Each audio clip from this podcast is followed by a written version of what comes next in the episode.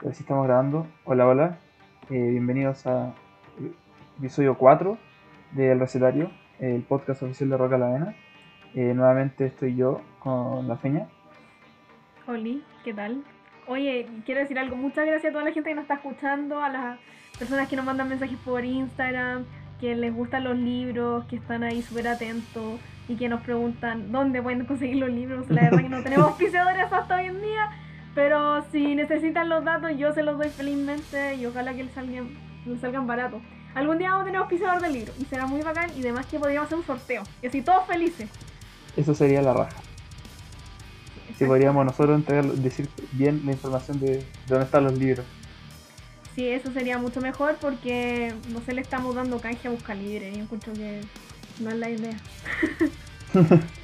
Eh, bueno, este, este episodio lo quería partir parecido al episodio pasado porque eh, el episodio pasado yo hablé un poco de un concepto virtual que vi de Lamb of God y el día de ayer vi eh, otro eh, concierto virtual de Lamb of God. Eran, ellos habían anunciado dos conciertos. El del viernes pasado, que lo comentaba en el capítulo pasado, era tocaron su disco nuevo completo. Y en el de ayer, con bandas teloneras diferentes, tocaron eh, su tercer disco, Ashes of the Wake, completo, que es como uno de los discos más famosos que tiene la banda. Eh, viernes pasado era Beat From Within, que era una banda de Escocia que eran, escocia- eran eh, teloneros. Y ayer tocó Whitechapel, que ya es una banda americana que tocó de telonero. Bueno, y el show de God, eh, nada que decir, o sea, si el de la semana pasada estuvo espectacular y eran puros temas nuevos en su mayoría, eh, el de ayer era estaba hecho para fanáticos de la banda, o sea, tocaron eh, un- su disco más conocido completo y de- eh, hicieron un pequeño encore especial y tocaron algunos temas de su primer disco que está cumpliendo 20 años. Así que no solamente tocaron un disco completo, sino que igual tocaron canciones que a los fanáticos les gusta y, y por primera vez tocaron varias canciones que nunca habían tocado, eh, a pesar de que el Ashes of the Wake es un disco súper conocido o, o el más conocido que tienen. Eh, como es su tercer disco, en el setlist no van todas las canciones de un disco y obviamente que quedaron canciones fuera y, el, y la banda no está acostumbrada a, hacer, eh, a tocar eh, discos completos. Entonces ayer tocaron por primera vez en, su historia, tocaron ciertas canciones que nunca habían tocado, así que eh, se escuchó espectacular, no se quedó pegado. Como dije antes, el, el- concierto en sí no está en vivo, está pregrabado, pero tuvieron que grabarlo y simplemente guardarlo bajo llave para que no se filtrara por YouTube o algo y simplemente estrenarlo en vez de por YouTube, por su página web y así no se, no se filtra tan fácil y así los que pagamos la entrada realmente tenemos eh, acceso privilegiado al, al concierto. Así que, y de hecho, eh, en, eh, previo al concierto entrevistaron al guitarrista, Mark Morton, Mm. y les- se le preguntó sobre esta idea de los conciertos digitales y él dijo que le, le gustaría que se quedaran una vez que la pandemia se calme y ellos puedan hacer conciertos, ya hacer gira por el mundo. A ellos igual les gustaría seguir haciendo esto, de los conciertos virtuales porque es una manera, un- la entrada te sale más barata que un concierto presencial. Claramente no es lo mismo, pero es una manera de hacer un concierto que llegue a todo el mundo y, de, y que lo pueda ver mucha más gente que un concierto común y corriente. Y además que una vez que vuelvan los conciertos, los shows en vivo, eh, los conciertos digitales se pueden ocupar de otras maneras creativas, no sé, por fiesta de lanzamiento de un disco y la banda toca el disco completo digital y después, y después van de gira. O, o algo así como usarse de manera más eh, creativa una vez que vuelvan los conciertos, porque le- les gustó la experiencia y, y les gustaría que se mantuviese esto. Obviamente, en ningún momento, y él, mismo lo dijo, en ningún momento se pensó los conciertos digitales como un reemplazo del show en vivo, porque el show en vivo tiene una magia propia. Pero, pero sí, eh, esto de conciertos digitales, que se- las bandas se han, tenido, se, han visto forzadas a hacerlo, pero eh, al hacerlo se dieron cuenta que es una buena herramienta de promoción, de vender merchandising, de promocionar la música y de llegar a la mayor cantidad de oídos posible, porque es, online, entonces puede ser de un, una tablet, de un teléfono, de una tele, de una tele de- del computador, de la consola, donde sea, podéis verlo. Entonces, eh, fue un concierto espectacular, 10 de 10. Y, de nuevo, o sea, ya más que comprobado que, la idea del concierto digital cuando está bien hecho, es una cosa que es espectacular, es mucho mejor de, lo que se creyó en un principio. Oye, qué bueno, igual, que entrete que tengan la posibilidad de, hacer como estos shows, a pesar de que esté grabado, pero da la posibilidad de que los fanáticos estén como presentes eventualmente, que lo puedan ver, que sea como una más cercanía, que tenga como eh, material oficial y que sea como esta oportunidad que la pandemia lo está dando, yo creo que es una novedad, ¿cachai? Que antes no podía tener la gente. no sé si todas las bandas lo estén haciendo, pero es como la cercanía que antes no se podía tener, ¿cachai? Porque no sé, yo siento que los conciertos son tan amplios que como que a veces uno no se siente como tan cómodo o no sé, pensando en las personas chiquititas, ¿cachai? Entonces como que ahora tienen la posibilidad de estar como sentados, ¿cachai? Ahí tomándose algo. No sé, pues ponte tú que Hielo Negro va a hacer un show en vivo también, hace harto que no, no tocan. Entonces como que eh, es súper cómodo este formato. Igual se extraña como este este sentimiento de, cercanía, de, la piel, pero es lo que tenemos por mientras. Sí, no, y yo creo que, eh, como, tú lo decís, como es, lo que tenemos por mientras, pero cuando, cuando escuché la palabra concierto digital, yo, pensé en una cuestión horrible, pero resulta que cuando vi mi primer concierto digital, me cambió la, mentalidad al toque, o sea, no es, claro, como tú decís, se echa de menos ese sentimiento de estar eh, en un concierto en vivo, pero esto es es, es, espectacular, o sea, es mejor de lo que me imaginé cuando empezaron a hacerse estos conciertos digitales.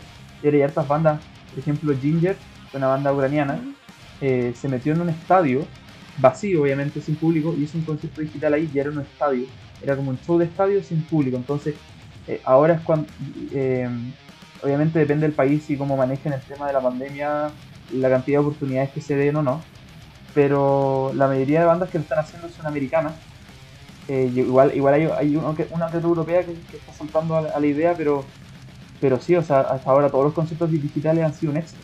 No he escuchado ninguna queja de ninguno, ni por parte de sonido, ni que se quede pegado. Entonces, claro, eh, no es en vivo, porque ya está grabado de antes, entonces sí te aseguráis que no se te quede pegado, así te aseguráis que no haya pifias en, que no haya pifias en canciones, que se equivocó el guitarrista, que sigue acá. Eh, y, pero el punto es que están, está grabado en público y en un lugar como más privado, como que es más íntimo. Entonces el show no es que no es, y no es, se diferencia de, por ejemplo, algunas bandas toman conciertos antiguos como lo está haciendo Metallica, ¿cierto? Y los sube a YouTube. Eh, y obviamente como que veía un show de estadio con público, con griterío de la gente y como que y como que genera el efecto como que empecé a echar de menos los conciertos. En cambio, estos conciertos digitales son como sin público, solo la banda, tú lo veías a través de la, de la pantalla y y como que claro, no se te olvida que no estés en pandemia porque no hay público, pero igual te ya bien metido en el concierto se te olvida y, es distinto. Se siente como más actual. Es que, sabéis que eso es lo que es como súper extraño. No sé, el otro día me puse a ver un video de los Red Hot Chili Peppers, ¿cachai? En vivo con Fuchante. Y yo creo que eh, sí, no suenan como tan bien porque la verdad yo nunca he visto a los Red Hot y siempre me dicen que suenan pésimos en vivo. No puedo opinar porque no lo he visto, igual se escuchaba más o menos pero se extraña esta sensación de estar saltando, de mochar, de estar presente, pero yo creo que son buenas oportunidades porque siento que este tiempo, como tú disfrutaste un show, eh, viendo la pantalla segunda vez, ¿cachai? Pagando un ticket que es mucho más barato, eh, estando en tu casa súper tranquilo, cuidándote, ¿cachai? A veces, no sé, pues la gente se junta con sus amigos para ir a un concierto, pero es como la posibilidad de, además que yo creo que muchas bandas pueden que ah, empiecen como a hacer este formato, ya sea bandas chicas o bandas grandes. igual eso como que le va a ampliar el camino, no sé, pues ponte tú. Ya me imagino, no sé si dan igual con otra banda que no es posible que venga a Chile como prontamente, hagan estos shows como que da esa cercanía de poder verlos, ¿cachai? Y decir, oye, ¿sabéis qué? Qué buena oportunidad porque no todos pueden tener la posibilidad de ir a ver a Metallica a otro país, ¿cachai? o ir a, otro país a ver otra banda, no sé, como más underground o más chica. Entonces como que abre las puertas a que todo sea más, más, más mundial, ¿cachai? Más general. Y no se cierre solamente en un país, porque no sé, me acuerdo de, mucha gente, no sé, pues como la, Camila, no recuerdo su apellido, que siga Metallica por todos los países. Entonces como que da la posibilidad de, ver como otro público, de ver como la gente, otras culturas, ¿cachai? Me da cuenta que en todos los conciertos siempre hay algo diferente, ¿cachai? Eh, y como tú lo decís, bandas más pequeñas están haciendo esto y es una, una, una súper buena oportunidad para mostrarse. Porque la gente no tiene otra opción más que ver streaming, YouTube, lo que sea. Entonces, eh, estando encerrado en la casa, yo creo que además que la calidad de los, de los conciertos ha sido, ya sea de, los de las bandas chilenas que he visto o de afuera, ha sido bastante buena. El sonido, cómo se ve, las tomas. O sea, por ejemplo, ayer el show de Lamb of God tenía más de una cámara, las tomas eran espectaculares, era una cosa que parecía DVD. Entonces, quejarse, no podéis quejarte, es imposible quejarse de que la, calidad del, concierto es, del máximo nivel, eh, como lo máximo que, se, que, la banda puede ir sin poner en riesgo eh, a su equipo o a ellos mismos. Eso es verdad, eso es mucha razón porque ponte tú, no sé, eh, varias agrupaciones que lo más probable es que venían este próximo año, o ponte tú venía Lola Balusa, no sé, ponte tú Mika, que venía Lola, eh, creo que segunda vez que pisaba Chile, y empezó a hacer como una especie de, no sé, él trabaja en estos concursos de, de, canto y todo eso, entonces como que cuando tiene que hacer estos programas de tele o tiene que hacer shows, ¿cachai?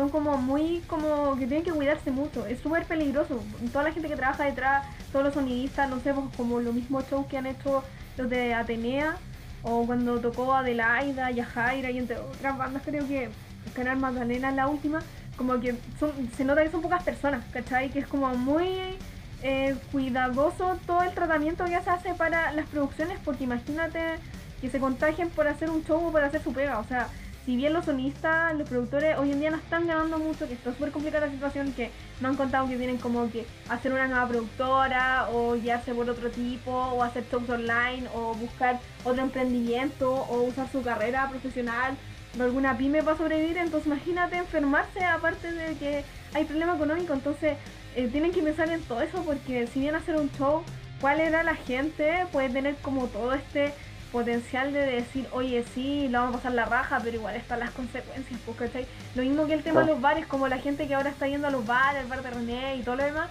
Eh, el otro día leí una, una crítica, ¿cachai? Que decía, pucha, ¿sabes que prefiero cuidarme antes de ir a sentarme en un bar? Entonces, eso está el peligro. Si bien en, en Europa se están volviendo los shows, eh, y si bien volvieron a encerrarse igual en algunas partes de Europa, pero eh, cuando empezaron eran como de 20 personas o 10 personas, pero igual es súper peligroso.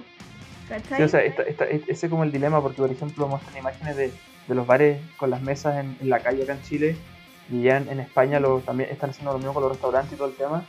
Eh, o ver, por ejemplo, ahora los partidos de fútbol eh, que han dejado de entrar poca gente, pero están dejando gente ya en la galería.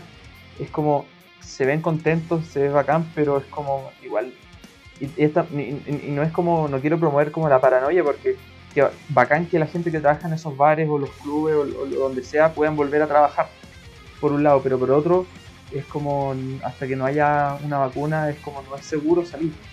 Entonces está como ese es como el dilema. Es que es el tema, no es seguro salir completamente. No digo que esto sea como algo para espantar a gente que no vaya, que no salga, no, igual está la gana de tomarse una chela y todo lo demás. Pero está igual, es como peligroso. Me acuerdo que, no sé, el otro día fui a la librería. O sea, pasé, o sea, fui al médico y de paso hasta la librería al lado. Y como que vi la entrada nomás y como que habían dos o tres personas, pero igual ponte tú a mí me daba la sensación de miedo de decir, pucha, tocar el libro, ver libros, ¿cachai? Como que me da miedo. No me da las ganas de ir a tomarme una chela. No, pero a pesar de que, a pesar de que los restaurantes, librerías o todos los locales, o moles, lo que sea, tienen, están obligados a tener medidas sanitarias, eh, es como, pero nos falta el tipo que no se lavó las manos, se le olvidó lavar las manos, se le olvidó hacer algo, entonces como eh, más miedo tengo por la persona que no hizo algo, más que porque yo estoy seguro que en la librería, el, el gallo de la librería tiene los libros desinfectados constantemente, está echándole un spray o algo así, pero es, la gente, es la otra gente. Por ahí va. Me da miedo. Yo creo que tenemos que estar como tipo Sheldon Cooper, así como con el spray en la mano, el alcohol gel, así como casi tener segunda física. O sea, la cagó. cercana que nosotros sabemos que no sé, que han estado con sus familiares nomás, ¿cachai? Porque no han salido, que en suerte van al super, ya, como que podemos confiar, pero gente que no sé, está trabajando como en muchas partes es peligroso, pues, y además, no sé, igual siempre está en la gana de decir, ¿sabes que quiero ver libros? O ir a comprar a la librería, ¿cachai? O ir a tomarme algo, o ir a buscar las cosas, no sé, al mall, o qué sé yo, para no pagar el envío, o para no tener que rabiar, ¿cachai? Con la empresa de envío que no te llega. Pero igual ahí está como está ese miedo, yo creo que vamos a tener que esperar un largo tiempo así como de reflexionando para que pase esto, que salga la vacuna o que ya estén un poco más seguros para decir, ¿sabéis que vamos a volver a las pistas con los conciertos y todo eso? Y cuando vuelvan va a ser una ola de conciertos. Yo ya me imagino, no, sé, una semana de cuando pasa esta ola de luna domingo, que era lleno de conciertos, así como, eh, no sé, lunes Metallica, después los Guns, ¿cachai? Después la banda, y, era como, todo así, sí. todo así, ¿cachai? Es que yo, de hecho, lo estábamos discutiendo, bueno, eh, Alejandro, que es el, el jefazo acá en Calavena, estamos hablando de ese tema, eso no queda práctico, como que si según la OMS, eh, las vacunaciones no van a iniciar, eh, ellos, ellos dicen como realista, cuando deben era realista, que no van a empezar hasta el segundo semestre del próximo año. Yo, al tiro, lo, primero que pensé como en concierto era como ya, entonces no habrá conciertos durante la mayor parte del 2021, quizás noviembre, diciembre, así como en lo, mínimo. Eh, pero lo que sí creo es que durante el segundo semestre de 2021, si es verdad lo de la vacuna y empieza, se empieza a hacer la vacunación, imagínate la cantidad de conciertos y shows festivales que se van a anunciar para el 2022. O sea, para solamente para el primer semestre de 2022, va a haber uno todos los días. Eh, y, yo, yo, pienso... Mira, es heavy, porque se me ocurre, ponte tú, mi Gran Año quería venir a Chile, los Dandy Warhols querían venir a Chile, Primal Scream creo que también quería venir a Chile, sí. venga, Loleo también querían venir a Chile, Mika dijo que también quería venir a Chile, entonces como que me imagino como todas estas bandas, más la que cancelaron, ¿cachai? Sammy Hagar, que también iba a venir a Chile, ¿cachai? Metallica, entonces como que va a ser una hiper mega ola de conciertos. Digamos que la economía no está tan estable para decirte, ¿sabes qué? Vamos a gastarte toda la plata en conciertos. Eh, no eso sé también, si todos van a llenar. Sino, eso también, eso también iba, iba a eso, porque si es que, porque está claro que si, cuando hablamos de un concierto de una banda sola, eso se puede anunciar durante el mismo como a, primer semestre de 2022 para que se haga el segundo semestre de 2022. Pero pensando en Lollapalooza, Rock in Rio, Northfest festivales o conciertos más grandes que típico los anuncian en, no sé, por, por inventar, octubre de 2021 para hacerse en junio de 2022. Y las mm. entradas salen a la venta el mismo 2021. imagínate, Metallica saca a la venta las entradas o entradas extra en noviembre de 2021 y el show se va a hacer en mayo de 2022. Eso es lo que me tiene que empezar a pasar como para que las productoras empiecen a ganar un poco más de plata. Como que van a poner la venta las entradas mucho más antes. Y ahí lo que quiero ver es qué tan rápido se van. Porque igual creo que, igual creo que se va a llenar. O sea, conociendo al chileno, yo creo que igual algunos, más, de algunos se van a llenar, pero pero ¿cuáles? O como que el, vamos, nos vamos a ver enfrentados a tener que sacrificar uno para ir a otro. Yo creo que va a pasar esto. Va a pasar como una vez, me acuerdo que Beso Lésbico iba a tocar en el bar, en el Lemmy Bar, ¿cachai? Eh, y me acuerdo que justamente ese día tocaba el de Deep Purple, ¿cachai? Eh, no me acuerdo. Ya, el que es un chileno, bueno, él. Ya, la cosa es que justo tocaba como a dos cuadras, ¿cachai? Del bar. Y obviamente el, el Lemmy Bar no había nadie.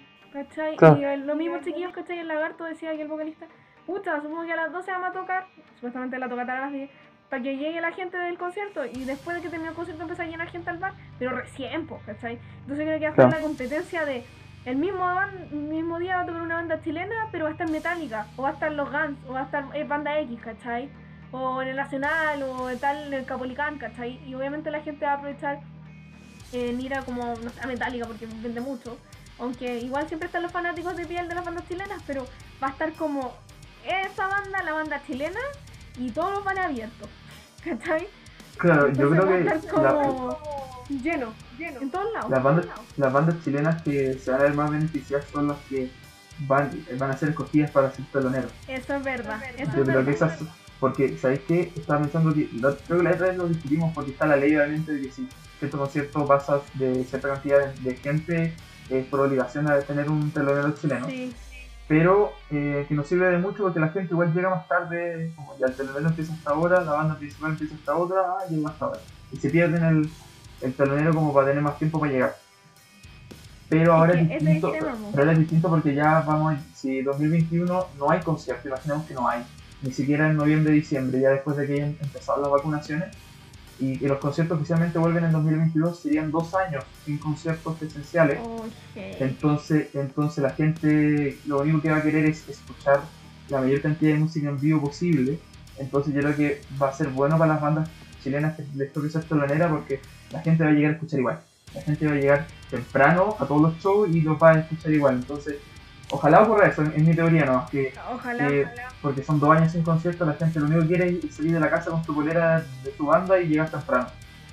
Eh, Sí, yo creo, yo creo que ojalá suceda eso, ojalá. Ojalá que la, las productoras como que vuelvan, que se las jueguen, que también se jueguen por bandas más chicas, ¿cachai? Porque yo sé que somos varios que no gustan las bandas que son más chicas o que no son tan, tan grandes, tipo metálicas. Que también se las jueguen, ¿cachai? Si bien es algo económico porque no se van a vender, pero ponte tú, no sé, cuando vino Primal Scream empezaron a vender las entradas como en noviembre y el concierto era en marzo. Entonces igual como que se arriesgan, ¿cachai? A jugársela. Entonces hay que esperar que pase esto, que se vengan como los festivales, que, que vengan estas bandas, que se apoyen las bandas chilenas, ¿cachai? Que teloneen, también que apoyar a los bares chilenos para que la gente vaya y vea las bandas nacionales, que pague su entrada, ¿cachai? Que se tome su chela porque las bandas chilenas son baratas las entradas, ¿cachai? O sea, te va a salir muy barato, o sea, con- yo creo que como con 100 entradas de alguna banda chilena comprar ahí una entrada metálica o más, ¿cachai? O sea, no cuesta nada pagar 2 lucas o 3 lucas por ir a ver una banda y yo creo que mucha gente se sorprende.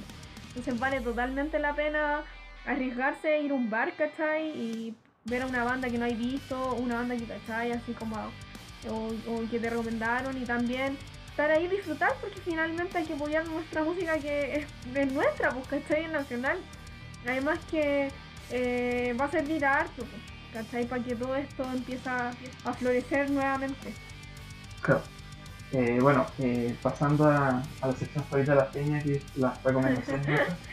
eh, yo traigo, bueno, traigo otra cosa que está en Amazon.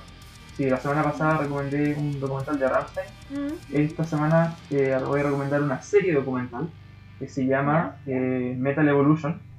Eh, no, yo, había escuchado, yo, había, yo había escuchado hablar de este documental, pero nunca lo, nunca lo miré, nunca lo busqué ni nada. Y un amigo me lo, me lo recomendó, son Yo también creo estaba viendo. son como 10, 10 capítulos y hay un onceavo que se hizo como años después que está en YouTube. Eh, así que son como 11 capítulos en total y cada capítulo aborda eh, eh, ciertos géneros dentro del metal. Primero explica como el origen, como creo que los dos primeros capítulos, los tres primeros capítulos son como pre-metal y ya después Sí. empieza a explorar el, el grunge, el glam metal, el new wave of British heavy metal, el nu El, metal gran, el punk. el power metal, el pro, como que todos los géneros, el thrash. Y este es Sam Dunn, este gallo que vino a Chile por un concierto de Iron Maiden a grabar imágenes de paso documental. Ah, verdad, sí, pues. Eh, este gallo, el, bueno, él y su equipo en realidad, el nivel de investigación que tienen, o sea, con decir que el gallo eh, va a una universidad para que le pongan weas como en la cabeza pa- y le ponen como, para analizar como sus ondas cerebrales cuando escuchan cierta música y después le ponen metal y después hacen como una comparación, así como, ya le pusieron música clásica y sus ondas cerebrales mostraron esto, le pusimos Slayer y sus ondas cerebrales hicieron esta otra, como que el gallo tiene un nivel de investigación como bien profundo y, y los capítulos se pasan volando, son- duran más de 40 minutos casi todos los capítulos y igual va variando el- la duración. No lo he terminado, sí, no lo he terminado. Ayer me vi el capítulo del Grunge y sí, o sea, contar, yo no me esperaba, por ejemplo, que Nickelback apareciera en el capítulo del Grunge, o sea, este gallo, en- y además que entrevista a todo el mundo, ya sea desde Mm, miembros de bandas, eh, gente normal, eh, gente de productoras, eh, gente periodistas de musicales, de medios, o sea, es una cosa que el gallo realmente hace una investigación profunda y, y, y lo desarma todo, además que el, tiene otro documental donde armó como un árbol genealógico de todos los géneros y las bandas que pertenecen entonces, y te lo va mostrando cuando va mencionando, entonces además tiene ese como ayuda visual, entonces y, y conecta, a pesar de que cada capítulo se sostiene como un mini documental por sí solo, eh, al, al principio del siguiente lo conecta, como que va conectando, va hi- hilando, eh, como que ya los, las bandas del glam nacieron a partir de esto, y las bandas de trash odiaban a, a las del glam, y como que te lo va conectando, te lo va contando todo, y realmente uno aprende caleta, porque lo, lo cuenta súper simple, no es tan, no es tan complejo, entonces... eh, más que recomendado, más que son hartos capítulos, es harto material que ver, no es como un documental que dura dos horas, sino que son varios capítulos que superan los 40 minutos. Eh, eh, hoy día me voy a ver otro capítulo, no sé qué capítulo era otro, buena. pero, pero sí, es espectacular, es realmente bacán. Eh, ¿Tú lo estás viendo? Sí, lo estoy viendo exactamente. La verdad que vi el capítulo 1, vi los primeros cuatro, los primeros cuatro y después me salté al número 7 de, error. Pero sabéis que lo encontré súper entretenido, me gustó mucho lo cómo va, la verdad que he aprendido harto. Siento que es súper dinámico, que no es el típico documental, ¿cachai?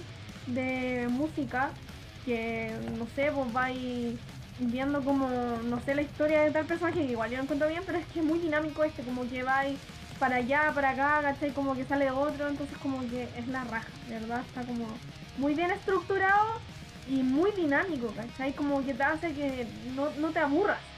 Y además que se aprende arte. Yo creo que sin duda eh, hay que ver. Así como recomendar. el tipo viaja por todas partes. por ejemplo, dice, se nombra el país Suecia y el ya está en Suecia. Obviamente eso es la magia de edición, pero pero se, se, nota que el hizo una entrevista, le dieron una información y en base a esa información que le dieron, le salieron tres entrevistados más.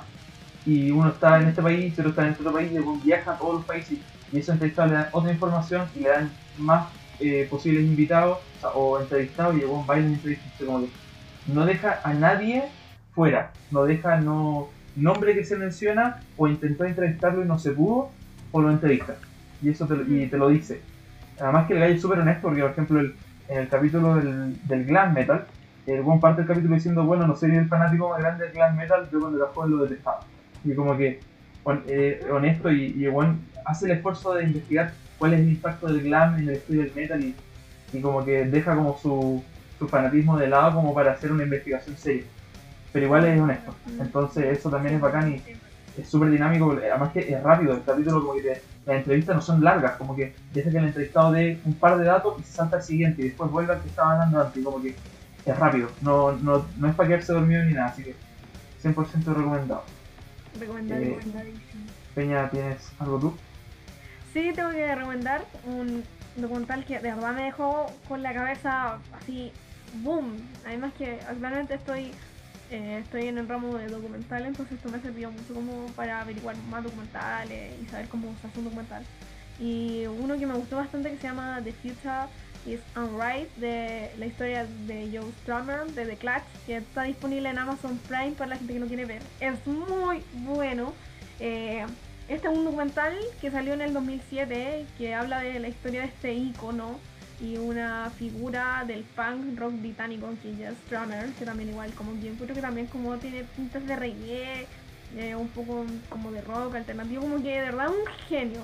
La verdad que es súper entretenido este documental que está dirigido por eh, Jalen Temple, que trata como de, de, que la, están imágenes de John Strummer como él cuando alguna entrevista cuando empezó con The Clutch, empieza desde la niñez hasta que fallece, con varias personas que les aman The Clutch, sale Bobby Gillespie, sale Bono, sale Flia, sale Anthony Gibbs, entonces como que hay muchos personajes que les gusta la banda que estuvieron presentes acá y que también eh, los propios de Clutch, algunos, gente cercana, familia, y que van eh, eh, explicando la vida de él, ya sea su niñez, bajo imágenes, captura video, y otros más. Y lo más entretenido que como que cada parte es como un capítulo de radio, como que cada canción eh, Joe lo va presentando, así como esta tal canción, ¿cachai? De la niñez, o esta canción es como de mi juventud. Entonces como que es una radio y están todos sentados en diferentes partes alrededor de una fogata. Entonces están como en los suburbios de, la ciudad y van, van todos entrevistando a través como de eh, al lado de la fogata, no sé, van cantando algunos, van recordando. Entonces como que la verdad es un documental súper emotivo. Que a uno se le gusta de Clutch, le va a encantar este documental. Yo me sorprendí bastante porque soy fan de Clutch desde que tengo razón de ser. Y lo encontré muy bacán porque está muy bien hecho. Eh, cómo está construido, las imágenes que se presentan, eh, lo que le gustaba a Joy, lo, lo que está presente en su cultura, de dónde vivía, eh, su influencia, su otras bandas, su parte como solista, el tema político, está como bien estructurado y, y todo esto va acompañado de imágenes que lo hacen súper especial. Yo creo que sin duda eh, es una superproducción, o sea, que vayan poniendo imágenes tras imágenes, después como la radio, él hablando, como de manera omnisciente. La verdad que de verdad lo recomiendo bastante. dura como una hora cuarenta y si es corto, y la verdad que igual con tanto dato como que a veces uno ya así como, hoy igual es como pesado porque igual da hartas cosas. Pero eh, está súper bien hecho. Así que yo sin duda lo, recomiendo si, si le gustan de Clash o le gustan si el punk, lo, lo, va a disfrutar harto. Además que con las opiniones de otras personas que están ahí presentes, hasta parece hasta mi Entonces eh, es como muy entretenido y sale también Johnny Depp eh, y me gusta cómo, cómo, está eso, de que gente vaya comentando la figura de, como de decir, no sé, gracias a The Clutch yo pude fundar mi banda o fue mi inspiración para crear. Entonces como que da esa idea de que sin duda The Clutch es una de las grandes bandas que persiste, que este documental lo refleja, o sea, así que sin duda si quieren verlo, eh, no se pierdan y eso. Así que pongan, pongan. Sí, o sea, eh, uno siempre ha escuchado de Clutch, o sea, el, el viendo el documental que ya recomendó a las ideas del rock, cuando hablan de punk, claro, primero hablan de los Sex y después mencionan a The Clash, que The Clash tenía otro otro sonido y de repente salen los Pistols y Clash eh, eh, cambia el sonido y de repente saca London Calling. Y ahí es donde y, hacen historia al tiro. Eh, y después vuelven a cambiarlo más adelante y sacan temas como Rock de Cash, que son exitosos de radio que se escuchan a cada rato hasta el día de hoy. Entonces, como que uno ya tiene la idea de, de lo, del legendario que es de Clash y la influencia que tienen otras bandas, pero no yo no conocía un documental que se enfocara solamente en él, en Joe Strummer. O sea, a mí me sorprendió porque cuando él falleció, eh, no me acuerdo qué año fue, pero en, los Grammys de ese año hicieron un homenaje y donde estaba, por ejemplo, Dave Grohl o Bruce Springsteen. Es decir, pero ¿qué tan grande era este gallo como para que Bruce Springsteen, Dave Grohl y Tom Morello eh, le hagan un homenaje cuando falleció? Entonces, y ahí uno se puede investigar y resulta que el gallo era bastante más... 22 de diciembre del 2002. 22 de diciembre del 2002. Y entonces los Grammys del 2003 fue ese homenaje y, eh, eso te da una idea de como, ya, ok, este gallo es grande.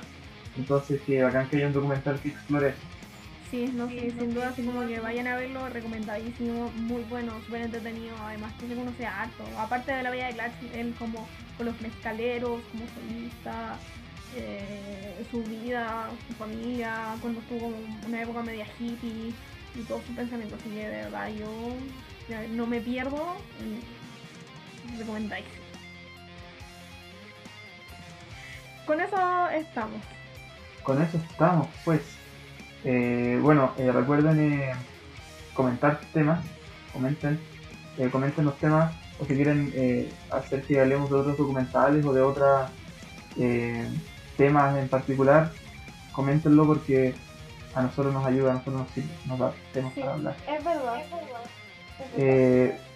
que quería terminar con esto porque a ti te dijeron que los Red Hot no sonaban muy bien en vivo y yo los he visto, yo los he visto dos veces y sí, sabéis que como que suenan diferentes, o sea, no, no diría que suenan espectacular, espectacular, pero pero no suenan mal, así como mal, mal, mal, no, pero sí suena como como que les falta un poco de potencia, igual como que la voz delante es la que te hace como eh, saltar y, o cantar y todo ese tema, pero pero como que cuando estaba el Josh era el bajo de Flea el que se lleva toda la atención, entonces era como bajo, batería, voz. Y la guitarra no se escuchaba mucho. Entonces ahora que está de vuelta. Mm, Ojalá. Eh, ahora, ahora que está de vuelta escuchante, esperamos que cuando vuelva a los conciertos se se vuelva ese como aire Yo creo que cuando, cuando llegue Frustrante, como para Navidad Frustrante, porque están todos instantes de que volviera la banda, porque es como el sol de los Red por lo que yo he visto en los fanáticos. Y porque todos aman a Frustrante, entonces yo creo que cuando va a volver, yo creo que va a ser la revolución así como como potente, como las miradas. Yo creo que la van a dar atención, además que además que los rejos van a pensar en eso porque además que escucharon opiniones o vieron opiniones o pensaron en él, porque igual los mejores discos los rejos para mí son los que están escuchando, ¿cachai? Las mejores canciones es donde están frustrante. Entonces es como que frustrante en la cabeza de, de importante los rejos. Entonces ahora como que una formación más original, más potente, ¿cachai? Y como más celebrada. Entonces hay que esperar a que se venga la nueva producción de los rejos y ver qué pasa con Frustrante. Además que ocurre un fenómeno muy raro que normalmente eh, en la banda se ve el impacto cuando se va, por ejemplo, el vocalista. Ese yo creo que es el, cambio más brusco que puede tener una banda, cualquier banda, cualquier género de lo que sea. Y ahí como que los fanáticos dicen, no, yo prefiero la era, por ejemplo, ACDC, yo prefiero la era de, de Bon Scott o yo prefiero la era de Brian Johnson. Y nunca había visto, y cuando ocurrió lo de los Red Hot Chili se fue por segunda vez, que es la, la salida más larga que he tenido, eh, fue ahí que me di cuenta, de la gente estaba pidiendo que el guitarrista vuelva. Es como que eso no lo había visto en, en, ni siquiera en Guns N' Roses, que se fue toda la banda y se quedó solamente Axel. Yo nunca había visto eh, a fanáticos tan eh, haciendo campaña para que vuelva un miembro que no sea el vocalista, tan grande como la de Frusciante. Que uno va a las canciones de los Red Hot, las más nuevas, y abajo en los comentarios es como, este no es Frusciante, quiero que vuelva Frusciante. Como que nunca había visto eso. Así que, sí, como lo comentamos en un capítulo pasado, lo 20 que fue que justo volviese cuando llegó la pandemia, pero ya es como, pero la gente tiene que también pensar que ya volvió, está de vuelta, no se va, esperemos que no se vaya, entonces pues, cuando vuelva a los conciertos, en realidad pueden sacar el disco nuevo, lo pueden sacar durante la pandemia, así que música nueva yo creo que vamos a tener antes, pero, pero el Frusciante va a estar con los para cuando vuelva a los conciertos, así que eso ese es el consuelo que tienen que tener los fanáticos. Hay que esperar nomás si se viene potente con Frusciante. Sí es, seguro. Eh, bueno, Peña, muchas gracias por acompañarme en este mini capítulo. Eh, por favor, acuérdense de comentar, de entregarnos temas. Eh, quieren que hablemos de algún tema específico, no solamente recomendaciones, sino que temas para discutir. Eh, coméntenos cuando se suba el capítulo en, nuestro Instagram o en el Facebook, donde sea que pueden comentar Roca la Vena, así que coméntenos y ayúdenos y sean parte también del, de nuestro podcast. Muchas gracias a la gente que nos escucha también y si necesitan, no sé, el dato de los libros o los documentales, pregúntenme, estamos aquí. Sí, pregúntenme la genia le va a responder todas sus, todas sus dudas. You know. eh, chao cabros, cuídense, nos vemos. Chao.